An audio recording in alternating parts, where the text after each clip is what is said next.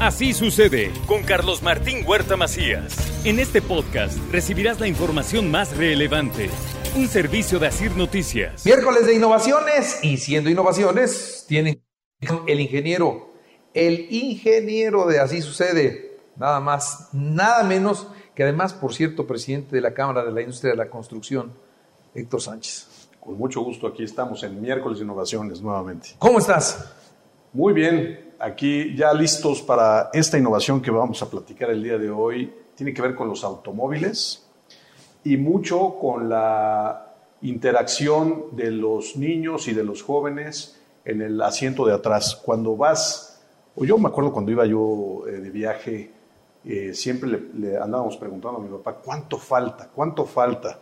Y eso, pues la verdad es que yo, y ya mero, y ya mero, y creo que ponía de- los pelos de punta, ¿no? Y entonces, claro, ahora los teléfonos eh, inteligentes, las tablets, los smartphones, etcétera, pues son un entretenimiento. Pero ahora Toyota y el Instituto de Diseño Interactivo de Copenhague sacan una innovación espectacular que tiene que ver con la interacción de los niños o de los jóvenes que van en el asiento de atrás desde luego, aprovechando que se pongan el cinturón siempre, el, el dispositivo de la ventana al mundo sirve eh, siempre y cuando el cinturón vaya puesto.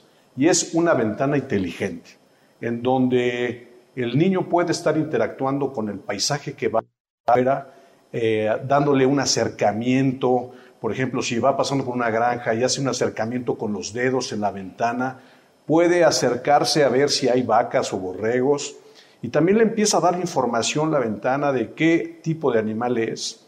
Eh, ese acercamiento puede ver nítidamente los colores. Yo no sé si te acuerdas cuando se empañaba el vidrio, en donde jugábamos, pues simplemente poner nuestro nombre, o hacíamos un garabato, jugábamos al gato, o hacíamos un león con el, con el empañado del vidrio.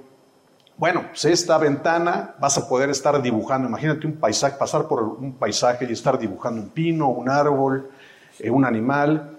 Entonces, esa interacción que puedas tú tener con la ventana del automóvil en la parte de atrás nos mete a una dimensión muy diferente, muy alegre de conocimiento, te empieza a decir qué tipo de animales son o qué tipo de árbol son.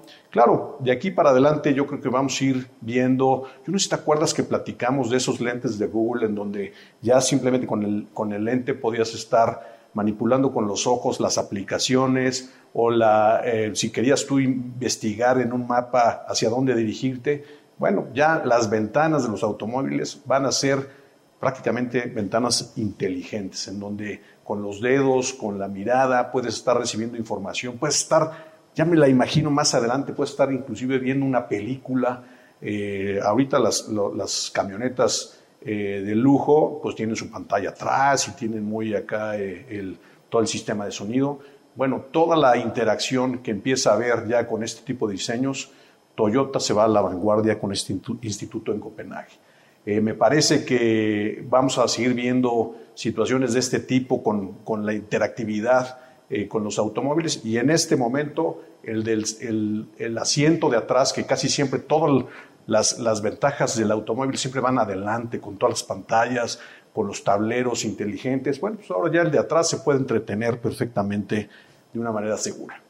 Tiene que ser lo suficientemente atractiva para desplazar el teléfono o la tableta que puede llevar el niño, ¿eh? Sí, claro, ese es un gran reto, me parece que es un gran reto, pero bueno, a mí me parece una innovación extraordinaria porque es justamente sacar al niño de, esa, de ese tablet, de ese teléfono, para que pueda estar teniendo esa interacción con la naturaleza, con los ríos, con las montañas, con los animales, con el paisaje que, que vas tú eh, recorriendo con tu automóvil, me parece que es una idea grandiosa. Muy bien. Pues mi querido Héctor, como siempre, muchas gracias. Pues buen, buen miércoles y, y síganme en mi Twitter en arroba Héctor A. Sánchez. Así sucede con Carlos Martín Huerta Macías. La información más relevante ahora en podcast. Sigue disfrutando de iHeartRadio.